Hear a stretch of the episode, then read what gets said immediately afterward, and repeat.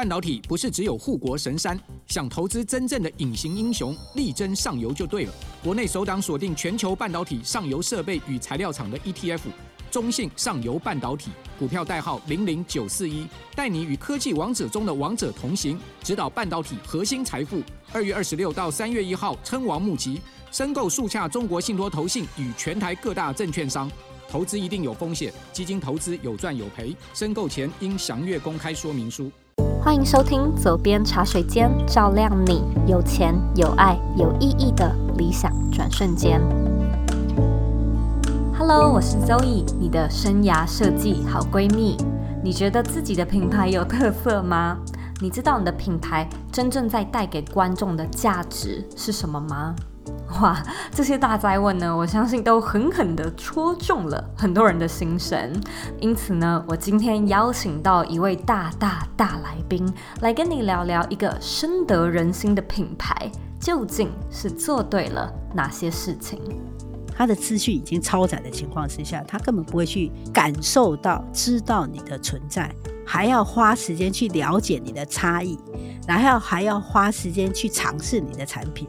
然后再来决定要不要把你放在他的心上。谈到品牌，今天的大来宾 Margaret，前里奥贝纳的执行长，还有大中华区的总裁黄丽燕，绝对是一个重量级的名字。那黄丽燕呢，会在今天的节目当中跟你分享她过去四十年的经验，从最根本、最本质的层面来与你分享品牌这回事究竟是什么。准备好了吗？让我们一起来欢迎今天的来宾 Margaret 黄丽燕。我觉得我黄丽燕啊，是一个很热爱台湾、很珍惜台湾的人。人家会觉得我还算是呃小小的慷慨啦。我我个人认为，这是我自己一个相信哦，就是说一个人如果有最终还是要自私啊，但是他的自私哈，如果最终会害到自己也不太好，所以我常常在讲要终极的自私啊，就是要图利他人，慷慨对人对己都是很棒的一件事情。我基本上是呃桃园人，然后在呃念的是名传五专哈，现在改成大学，但我还是五专生哈，五专观光事业科。那其实我自己是蛮喜欢出国，那时候啦，那大家都梦想说可以出国。但问题是我人太矮啊，又戴眼镜，所以观光那个时候航空公司根本不可能录取我，人家都要录取那个美丽一百六十以上的。那后来我就在想说，那就去饭店了。然后我们我记得台台北那时候有一个饭店是 b a g i o 叫碧瑶，刚刚刚开始，我好兴奋，笔试都过了。结果呢，那个面试的时候，他看到我就说啊，小姐你可以回去。我说为什么？他说你身高不够高，柜台都比你高。我心里在想说，哇嘞，怎么在笔试的时候没有讲？不过 anyway，就是说我在走观光这一这一块，其实并没有那么顺利啊，所以那时候就不管怎么样，还是要找工作。后来就找到在交生公司打字员。那我那时候打字还蛮快的，一个一分钟大概打七十几个字，快八十个字，很棒的。那做做做做到秘书，后来再做到行政的总管。可是，在外商公司，我没有学历，英文也很不好，所以我那时候就离开交生公司，做了六年，其实已经做到主管。后来我老板就介绍我去广告公司，我根本不知道广告公司是做什么，所以那时候好，我就我就去借去去那个国泰建业，那时候还是奥美广告的前身。嗯，结果进去以后，他们就跟我讲说：“哎呀，你过去的经验不行，就不能做业务 AE 这个事情。”我说：“好啊，那。”这表示有很多东西可以学。他，他后来才知道，他讲的这个意思是要降薪呐。后来我想一想说，嗯，他一定有 must have something inside，一定有什么好的东西在里面。好吧，降薪就降薪吧，我就去。然后就从 A E 开始做做做做做，就一路这样做过来。那当然中间也有一些呃离开这个奥美，后来又去迪士尼，后来又去亚太线上，哈，那或者去传讯电视做中天大地的行销业务副总。一直到两千零一年，在里奥里奥贝纳，然后做了二十一年，这样。某个程度来讲，我是完全没有所谓的品牌的理论基础，嗯，但我所有在做的过程里面，基本上就是一步一脚印。也谢谢我们公司的团队，也谢谢客户，让我一路的在建构品牌的过程里面，也建构了自己的品牌思维，这样，哎。我超喜欢您说过的一句话，是用一个小时的时间去比较的那个叫做产品，但是花零点一秒决定的是品牌。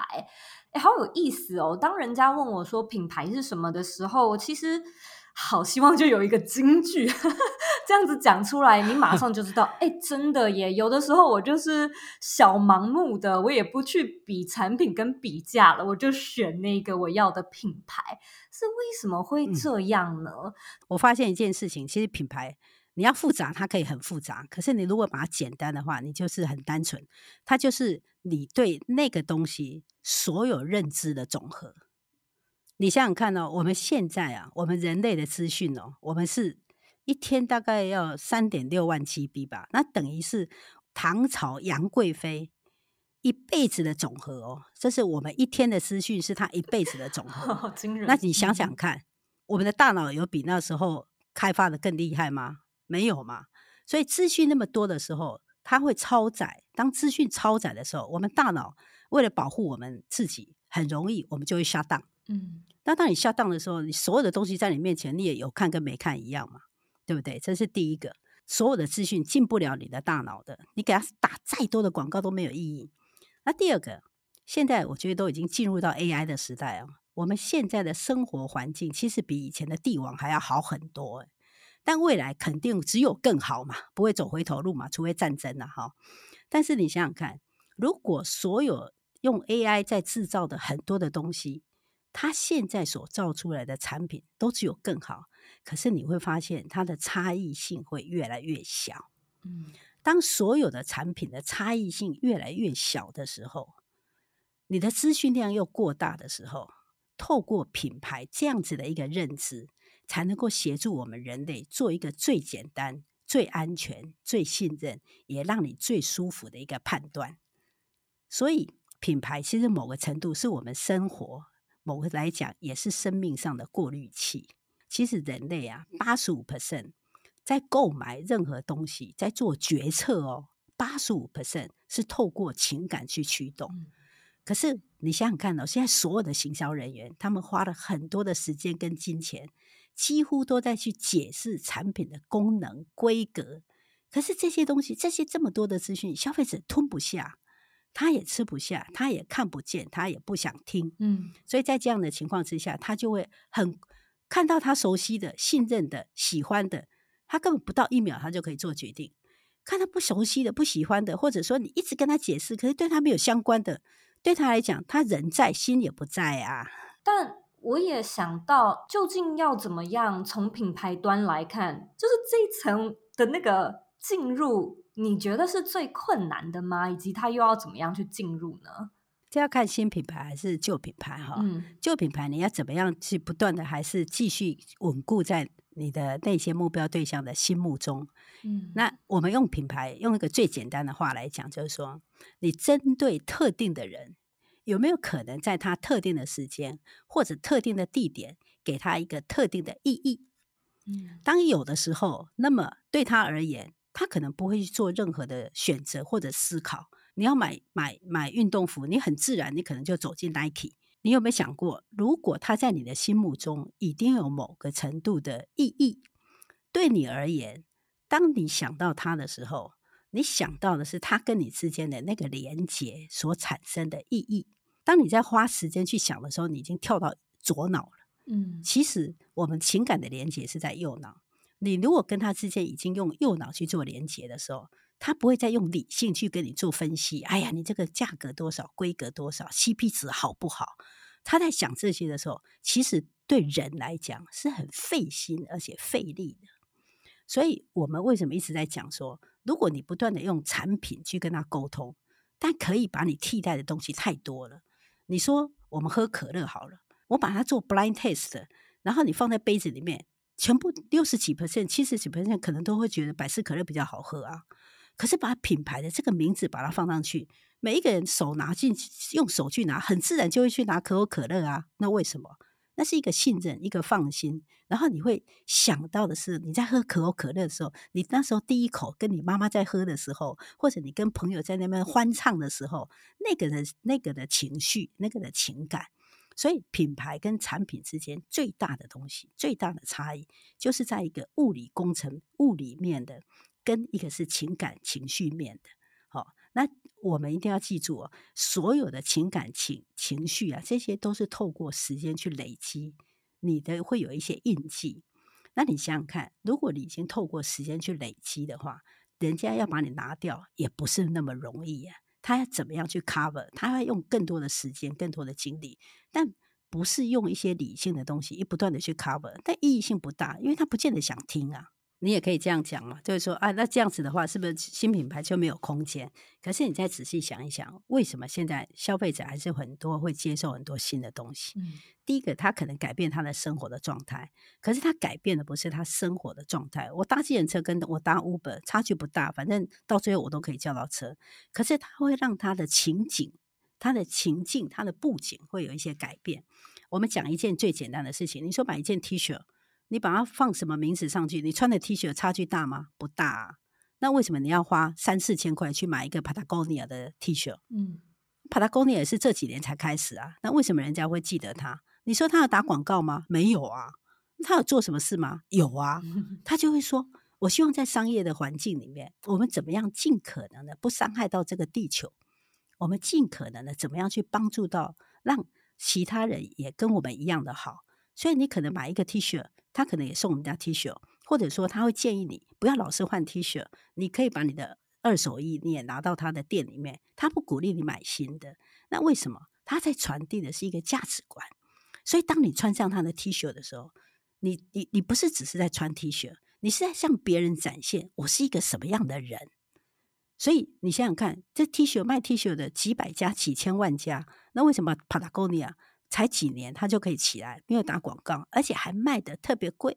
那就是因为它有一些特殊的点，它吸引到一些特殊的人，然后他愿意去买单它的价值，不是买单它的产品哦，他其实买单的是那个价值。透过那个价值，他让他自己觉得他的存在也有价值，这才是大家一起存在最美好的事情嘛。嗯，商业的行为啊，最棒的一件事情，就用我的美好。换你的美好，嗯，商业是个好事啊，哎，嗯，我觉得这句话讲的太棒了。然后你刚才提到 Patagonia，因为我我住在美国也好几年了，然后在听你的课，跟我自己的观察，我也有发现，好像美国人的一种文化思维，也没有说对错，但是他们是更愿意把资源放在品牌，而且我觉得是品牌主张、品牌讯息。品牌价值的这件事情上面，就是会一而再、再而三想尽办法的跟你沟通，彰显这件事情。嗯，那在台湾的话，大家会比较愿意将资源放在产品上面，比产品的效能，比产品的 CP 值，然后各式各样的这种比价。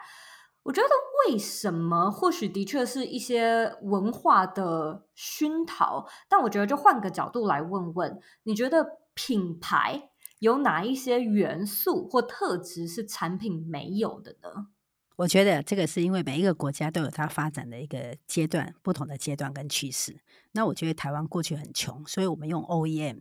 那 OEM 的时候，其实我们最重要的一件事就把产品做到最好。所以你会发现在过去的三四十年，我们台湾人把管理做到极致，然后把产品做得很好。但现在未来产品要做得很好是比较容易，尤其是那些那些。不管是那个呃东南亚或者中国啊，他们要跟上来很快的。嗯、那就像你在讲的，到底品牌跟产品最大的差异是在哪里？那个就是一个无形的价值。那个无形的价值是在哪里？是因为产品是单纯让顾客使用，满足他某一个特定的功能或需求。但是呢，价值就不一样。那个品牌是透过思想或者经验或者感官。你去获得的了解，然后你无形，可是它却很具体、很清楚，它可以有感觉，它会产生情感，它会产生情绪，它会产生记忆。所以在这样的情况之下，你看起来好像讲了什么情感、情绪、情什么记忆，那都很模糊，它很模糊，它不具体，但消费者却很清楚，对他而言很具体，你看不见，他感受得到。但产品是大家都摸得到。那每一个人也都知道啊，那个产品的功能就是这样啊，它已经是 fix，它没有大也没有小，可无形的东西对想要的人是无边无际的大，那个价值就在那个无边无际，所以这就是品牌跟产品很大的差异。那欧洲其实也领先美国，那就是因为大家发展的阶段不一样。好，那像日本，我们为什么台湾人这么喜欢去日本？我们就觉得说。它其实已经不是只有说它的一些什么情绪情感，你会发现它还有美学。嗯，那我觉得美学其实也是让品牌的价值去提，让在产品上面去提升那个价值的另外一个层次跟维度。所以像这些东西，我们好像讲起来都是很虚，可是每一个人在感受的时候，尤其是对对的人来讲，那个感受是很具体的，是很清楚的，那个记忆是抹不掉的。嗯，我觉得这一这一段我听了是特别的有感，因为举个简单的例子，就像是我们可能看到一个人背着爱马仕的包，我们可能心里马上就会觉得，哦，他是一个诶怎么样的人？然后看到另外一个人，他可能爱穿全身上下都是无印良品，嗯，你可能也会马上觉得，哦，对，嗯，那这个人他可能是喜欢怎么样的生活方式？或者他是怎么样过生活的？没错。那其实这些应该就是您说的那种无形的一个印象吧？对，而且也是他个人他对价值的认定，以及他对世界的看法的一个反应。哦。所以你会发现，有些人他不是因为他不，他虽然没有钱，他可以吃泡面，可是他拼死要去买一个 iPhone 啊。可是也有人很有钱，他真的是那个已经是亿万富翁，可是他还是走路啊，他还是搭公车啊。啊，这个都是他价值观的反应。对，我觉得其实照你这样子说，真的一切都具体了起来。你过去服务过那么多的大企业，然后现在也看到哦，有自媒体这种雨后春笋般的冒出。你觉得他们本质上面有什么相同或者是不一样的地方吗？本质上，如果是单纯都是品牌的话，本质是没有不同的，因为。基本上品牌是很单纯，品牌就是说你认识自己嘛，你知道自己存在的目的跟意义是什么？那你有什么样特殊对人们对你自己的那个承诺？你不但可以 deliver，而且你还能够在每一个接触的点上去创造一个连结跟意义。个人是可以做，企业也可以做，所以本质上品牌的意义是不差，所以都是有内涵。有愿景、有价值观，而且是由内而外。好、哦，你所以为什么人家常常会看到很多网红就说：“哎，他怎么做这件事情跟我们对他的认知不合？”企业也一样啊。嗯，这个企业怎么可以做这件事？或者说，哇，这企业怎么做得这么好？我们去到芬兰，很多人就说：“哇，去到芬兰看到麦当劳那个拱门，他觉得好安全、好安心，他就会去吃那个汉堡，他知道他也不会拉肚子。”所以他知道他可以吃到一个一致性的口味，嗯、所以那个就是一个本质上，就是你必须要有一个一致性的 deliver 的承诺。但你说大企业跟个人品牌，它会有什么大大的不同？那我觉得就是第一个主体跟客体的不同。主体一个是比较单一嘛，另外一个大企业它可能是比较多人，所以它必须要大家一起共同的共识。嗯，那。另外一个，他的行销手段啊、资源、规模、接触点，那个都是不一样的哈。但是个人跟企业，他不管对自己产生规划了，或者制作的内容，其实差距性都不大。那我觉得现在啊，这个世界对我们个人是非常好的。八十亿个人，没有一个人是重复的，每一个人的指纹都会不一样。那这是表示什么？每一个人都有他的独特性啊。所以重点是只有一个，你怎么样把你的独特性找到？那现在这个科技进步到每一个人他手上都拥有科技的力量，就像你一样，你在这里可以跟全世界发声呢。你没有花多少钱，可在以前的话，我们可能是说我们根本没有钱啊，我们怎么有钱去上广告，还是上电视台买媒体？不可能。你现在不是诶，你左边茶水间你自己本身就是一个非常有影响力的媒体。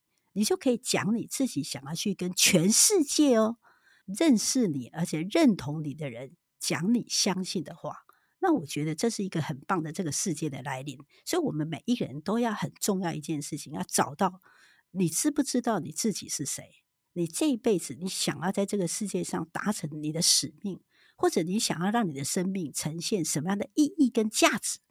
我觉得这是很美好的时代，而且是一个很棒的一个时代在发生，所以我们要抓住这个机会。嗯，谢谢老师的分享。我刚才在听你讲这一段的时候，我觉得非常的感动，就是八十亿人没有一个人是重复的，然后现在每一个人的。开始去做的门槛都是这么的低，其实真的是活在现代是一件多么幸福的事情。真的，但我同时也觉得，哇，你刚才好像讲中了很多人的一个痛点，就直接这样直直的戳中，就是说到要相信自己啊，认识自己啊，知道自己想要讲的那个价值，甚至是使命是什么。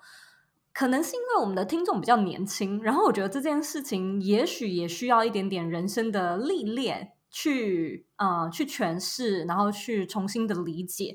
但很多人好像就是会卡在这种，我想要做个人品牌，我我我不知道我的价值是什么耶，我说不上来我哪里特别。哎，我不知道你有没有遇过有企业有这样子的。呃，问题来找你协助过呢？有啊，很多啊，而且更多的企业是说，我认为我最棒的是什么？可是我们跟他讲说，你认为你最棒的东西，可能不是人家最想要的啊。你要先认识自己，然后你也要想要认识对你有兴趣的那一群人，你也要认识他。嗯。我们都认为说，我们做吃的，只要有嘴巴，都是我的顾客。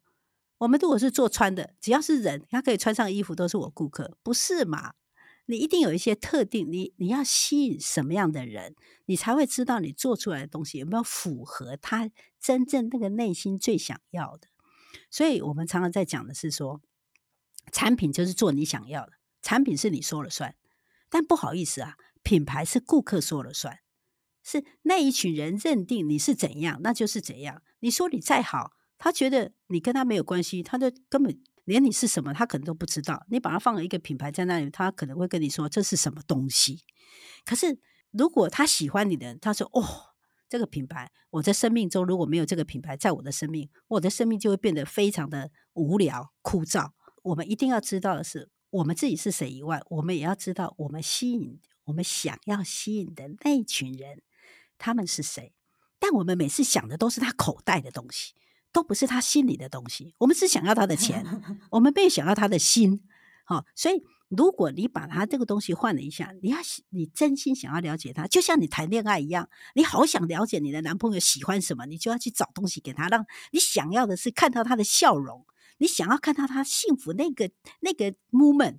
那这才有，你才会提供给他真正他想要的东西。如果你每天都是想要说，哎，我要你口袋的钱，你买东西给我，你觉得他会不知道吗？人跟人之间啊，是靠频率在沟通的，他一定会知道的。你的顾客也会知道，你在乎他的是口袋，口袋，还是在乎他的是他的脑袋和他的心理。对耶，但是就是那个顾客那一端，你就会觉得。我想要的跟你想要的是一样的吗？我们的价值 match 吗？顾客认为有价值的东西，我要怎么找啊？我是找得到的吗？你刚才有提到说，很多的年轻人可能不晓得自己要什么，或者说不知自己不知道自己做什么，或者不知道自己好在哪里。他可以去想一想，做什么事情他会很开心，他做什么事情他蛮擅长的。我记得啊，日本有一家做那个握寿司啊，叫小野二郎。你知道那个握寿司，他做了，他现在九十几岁。你每一天去，他要看当天的鱼货是什么，才决定那个握寿司做出来是什么样的鱼。只有十个位置，只能做三十分钟，一个人吃要两呃三千多块台币。哎，总统都得排队耶，他一个月前他才会放出来，然后通常他把一天就一下就订满了。你看他可以做一辈子，可他做的时候他好开心。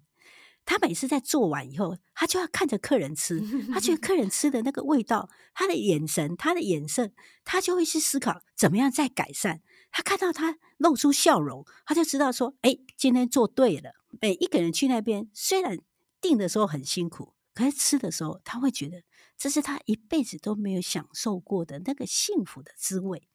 所以你想想看，你只要能够做你自己很擅长、很想做的。很多时候，你慢慢在做的过程，人就会过来。就像你左边茶水间，你不断的在谈，你对人的爱，你想要帮人们去帮他们赚钱，帮他们找到他们的爱，帮他们找到价值，你就会慢慢吸引到一群人也认同你的人，他们就会过来。每天没有听你，他都觉得今天好像什么事情没过去一样。所以在这个的过程里面，才会建立那个连接。那么就表示你的品牌在他的生命里面已经开始扮演了某个程度的意义，那个就是价值之所在。很多人是想说啊，我就是要赚钱，没问题啊，赚钱你要干嘛？赚完钱呢？他、啊、赚完钱以后，我就可以做我想做的事。然后呢，做完你想做的事，然后呢，你会发现说，哎，做我想做的事情的时候，我也希望人家可以跟我一样，就像我一样。我年轻的时候，我想赚钱，然后后来我就说，哇，靠！我一个名传武专怎么会做得这么好？那一定很多人帮我，那是不是最后我也可以帮助别人？所以我今天才会在想说，哎，我可不可以把我过去的一些经验拿出来跟人家分享？就人到最后啊，我们常常在谈品牌的时候，品牌最终有一个非常重要的元素，绝对不能忘掉。就像我在讲商业，商业是什么？用我的美好换你的美好。嗯品牌的存在一定有利他的因素，嗯，所以当你在做利他的事情的时候，你就要想一件事：那我做这我做这件事情，可以对人有什么帮助？那这个帮助是什么样的人特别有感？嗯，你就可以去思考。就像你在做这个左边茶水间的时候，你一开始的时候，你一定想说：哇，怎么听众才三个啊，才五个？那你再想一想，那三个是什么样的人？那五个是什么样的人？为什么他们对我讲的东西有有感觉？那你再从这里面再去思考，再去扩散，再去跟他们沟通，再去跟他们连接，你就慢慢慢慢成为这个百大的 Podcast 的的人。所以那个东西绝对不是一夜而成。嗯，品牌它需要有一个一致性的累积呀。嗯，就像我常常在讲，竹子啊，前面四年才长三公分呐。从第四年开始，每一天长三十公分，这个就是什么？这个就是你怎么样透过那个扎根，然后累积起你的一致性，然后一直做，然后有那个稳定性，有那个一致性，把它做出那个复利出来。所有的复利一定是来自于一致性、跟稳定性、跟持续性。我们台湾比较容易说，因为用产品思考，我们说我就已经开面店了。那阳春面可能不够，人家喜欢吃拉面，哦，再加个拉面好了。过了拉面，人家可能喜欢吃炒面，好，再加个炒面。哎，中国人喜欢吃饭，台湾人喜欢吃饭，我们再加个饭。所以到最后，人家已经不知道你这家店是什么。所以你要有个核心。嗯，那所有的品牌的核心都来自什么？你的相信，你相信自己是谁？你相信自己最擅长、喜欢、可以帮助到别人的是那个是什么？把它找出来。嗯。找到你的相信，活在你的相信里面，这是最快乐的事。嗯，哦，真的是太棒了！我在看你的那个品牌实战学的介绍的时候，我就看到有一位分享者说，他把你的话、你讲的那个字字的金句全部都截图。哦、我我今天在听的时候，我想说，天哪，我也要，完全可以体会这是什么意思。当然这个这个这个大概看不看片啦？真的，我跟你讲，我真的我周围都是天使。天使都在我周围，嗯、每一个都对我好好。嗯，我其实也觉得，就是你刚才分享说，我最一开始那个三个人、五个人听，哇，唤起了我一段很美好的回忆。对就是真的，最一开始的时候，好像我开了一个脸书社团，然后有二十个人加入，对对对，我就想说他们是谁？我记得我还一个一个去私讯他们，嗯、就是非常像一个跟踪狂 的形式，但是就直接去问。嗯、所以那那段时间其实很很纯粹，很美好。他虽然土法炼钢，可是的确就是一个好奇。你从哪边知道这个 莫名其妙的社团？你你怎么会想要加入？不用不用想太多，不用去想说，哎，他们是不是适合我的受众？他们有没有看见我的特色？就这些，对，晚一点再说。真的，就先去认识他们，了解他们就好了。对，而且你那时候你那个心啊，我敢保证啊，你那时候心都没有想到钱，嗯，你只想要了解他们，嗯，我们的心就在那里。对，就记着那个心，哎，嗯，真的，我近期其实经历过一些事情，就是刚好品牌做从二零一八年到现在也五六年了，嗯，然后我觉得我刚好就是经历一个，我可能也会受到一些诱惑，然后也会觉得有一些花花绿绿的东西想试想玩，也许变成产品思维，看人家在做什么，觉得有趣又想去做。不过好险，就是花了一点时间回到自己的身上，然后回到。核心去看见那个当初为什么会想要，其实，在职场待的也好好的那个出来自己做品牌的那个初心究竟是什么？嗯，然后我觉得你你在业界这么久啊，肯定也会看到很多不小心犯的一些错吧。嗯，然后我在看你的课程的时候，你就有提到一个数据是百分之四十 percent。以上的品牌是因为犯了某些共同的错误，然后就不小心阵亡了。真的，真的，其实正确的来讲，应该是说四十二 percent 以上的新创品牌，嗯，是怎么死的？哦，企业怎么死？讲真的哦，新创五年以上哈的存活率啊，只有百分之一，嗯，所以你可以想象你的存在有多可贵。对，也是经历了一番波折。对对对对对，那其实很多的品牌哈，它很多的公司企业，它最终它没有办法活下来。当然有很多的因素啦，比如说它可能没有掌握它的现金流啦，它的产品不对啦，或者说说它的团队不对啦等等之类。但其实很多的时候是因为啊，市场并不需要它这个服务或这个产品，或他自己找不到他自己真正最有价值的东西是什么。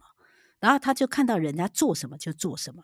我们举一个最简单的例子，就说那种农农产品，你去看到人家如果今年芭乐卖得好，就之后马上大家都卖芭乐，然后芭乐之后马上就要掉价了。为什么？因为大家全部都卖，全部都种了，然后就会哦，那个就是产品就会变得太多。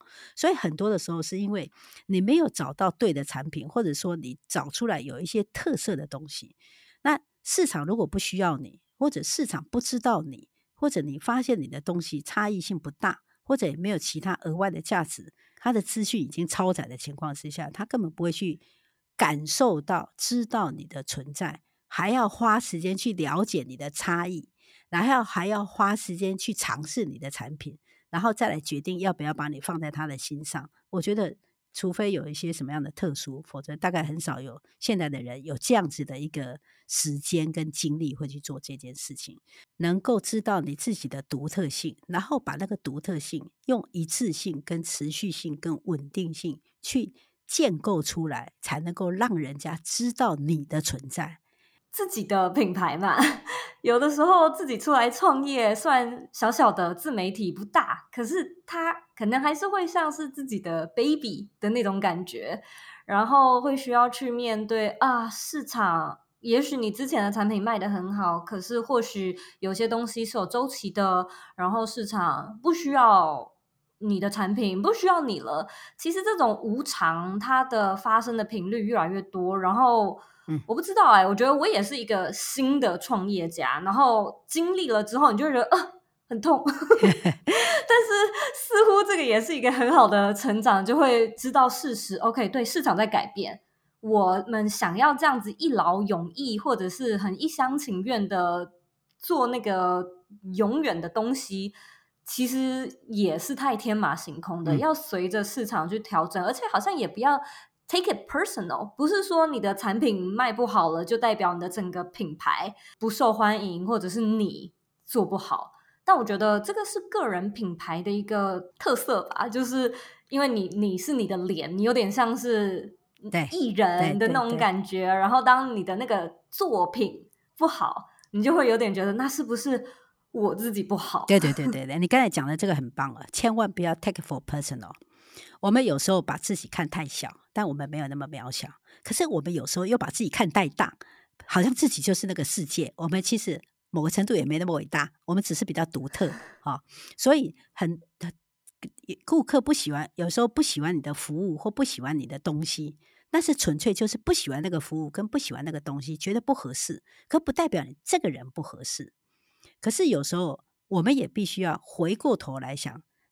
是不是我们有一些想法跟认知是有问题的？比如说我我曾经去过一家火锅店，我们去吃那个火锅很贵，一个人就将近三千块，那我们吃的好开心哦。那事后呢，他又跟我们讲说，哎，那个老板就跑过来说，他很会调咖啡，然后呢就弄咖啡给我们喝。那我一个朋友就说，那我要加糖，他说不行，我喝咖啡不能加糖。我那个朋友就火大啊，我就要加糖啊，他说不行，如果你要加糖，我就不给你喝。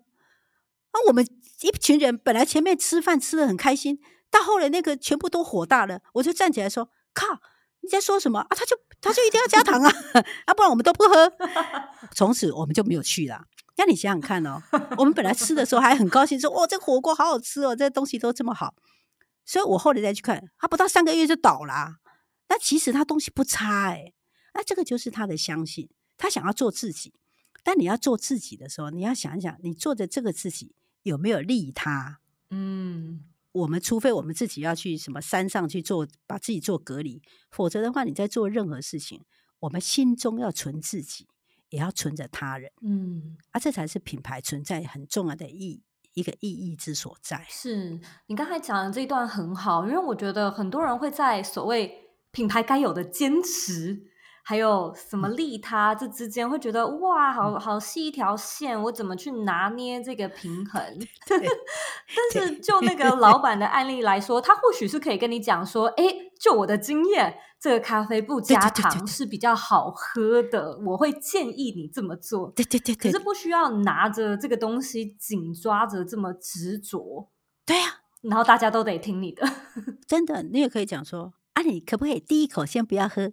不要加糖，喝喝看嘛，对不对？然后我我我之后再给你加糖嘛。啊，我都跟他举举举这个例子，他说我试过了，这个不行。我啊，你不行，靠，那我不要来了，很好笑，我这一辈子都忘不了。我觉得今天跟你聊的好多东西都觉得超级无敌有趣，然后也觉得很多的智慧就是藏在字里行间。一个人的存在啊，它是千万亿个偶然才会发生的。这个生命的存在啦，我们的身体可以使用啦，我们五感可以体验啦。我觉得这个都是千万亿个偶然，所以我自己认为，一个人是不能独活的。我们必须人与人之间，我们人类哈，在这个这个地球能够胜出，就是因为合作。所以我自己啊，如果你要讲说有有没有什么一个相信，那我觉得帮助我很多的就是感恩。我对我周围的人都非常非常的感恩，因为我就觉得没有周围的人就没有我自己，而也因为周围的人好，我才有可能好，也因为他们给我很多的机会，所以我能够做到远远超乎我自己的想象那么样的美好。我觉得感恩对我来讲是我每一天要做的事，而也因为感恩让我重新去看待很多的事情。我们人在感恩的时候，其实很很奇怪。我们都会感恩说：“哎呀，我今天拿到什么，我拥有什么。”可是我们都会没有去感恩那个没有发生的事情。嗯。可是我们跟人家做比较的时候，又比较人家有什么，我们没有什么，我们又在用没有的东西跟人家比较，这个都是让我们自己很痛苦。所以用感恩哦，可以重新去架构。我记得自己曾经看过一句话是：“嗯，我们不小心被教育成，好像需要理由才能感恩。”好像需要发生了什么事情才有东西感恩，但其实如果你能够是群体里面最懂得感恩的人，你通常也是那个最快乐的人。对对对，感恩不是为了别人，感恩是让你自己快乐，让你平静，让你觉得你怎么会这么样的幸运跟幸福。嗯。今天呢，真的是跟你聊得非常非常的开心，我相信听众也有非常多的收获。节目的最后呢，我都会问来宾一个问题：你认为的理想生活是什么呢？对我而言，我觉得做自己，全然的做自己是很棒的哈。因为每一个不同的人对理想有不同的想象，相同的人在不同的阶段对理想有不同的认知啊。所以过自己想过的生活，开心做自己。帮助到他人，让这个社会可以因你而更好。可是我自己又能够不断的成长，那那就是我每天生活的写照。对，感觉得出来，你活在你的理想生活中。是是是，我也希望祝福每一个人都活在他的理想生活中。今天跟你聊得非常的开心，也谢谢你的时间。谢谢你啊，谢谢，很高兴认识你。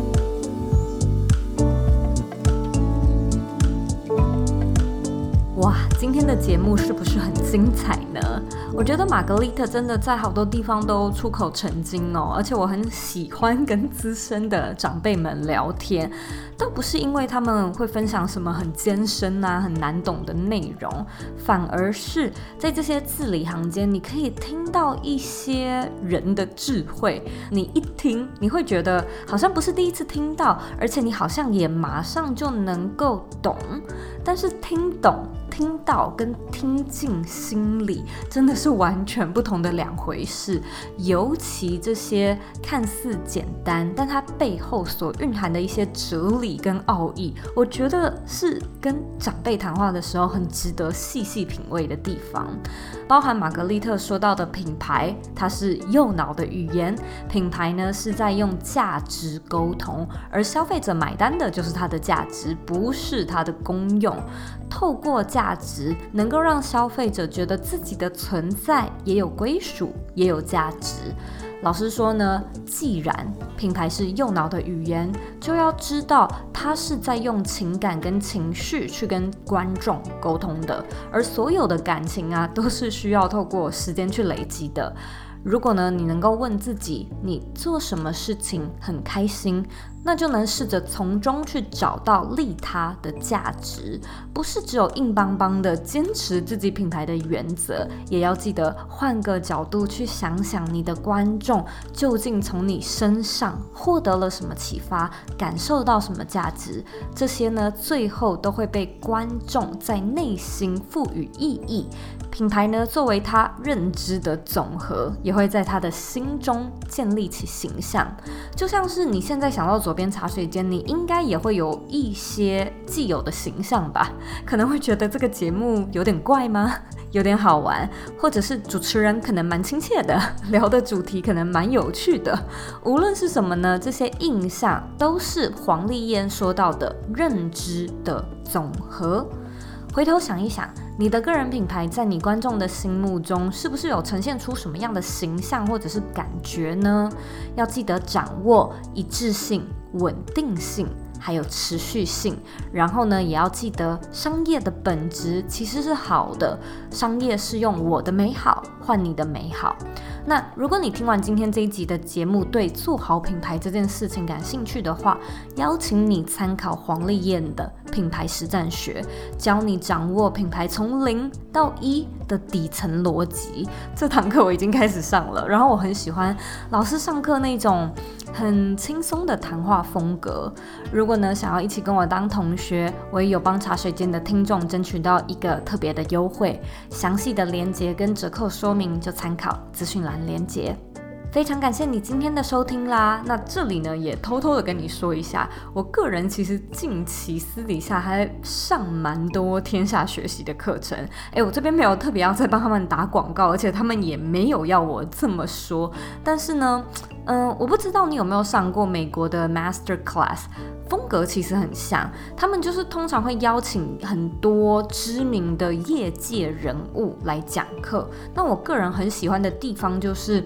你怎么看都会觉得他讲的东西好像不是超难，也不是超深，可是就是很有分量。它有一种难以形容的韵味，不是一直在灌输新资讯、新工具给你，而是帮你重新整理那些你或许已经知道的知识，但是哪些是正确的，哪些是重要的，然后再梳理还有整合他们之间的关系。我在上黄丽燕的课的时候就有这种感觉。那我不知道你是怎么样，但是这的确呢是我近期的一个学习偏好吧，因为我就真的不想要再学更多的新东西跟新工具了，而是去学这件事的精髓，还有去看见这件事情的本质。这就是我近期个人比较想要尝试的一个新路线，与你分享啦。非常感谢你今天的收听，希望你能够帮我到 Apple Podcast 或者是你在收听的平台上面为这个节目留下五星评价，告诉我你正在收听的是哪一集，对我来说的帮助呢会非常非常的大。别忘了，你的人生可以有钱、有爱、有意义，你是你人生的负责人，你有权利也有能力去过你真正热爱的人生。我们下次见喽。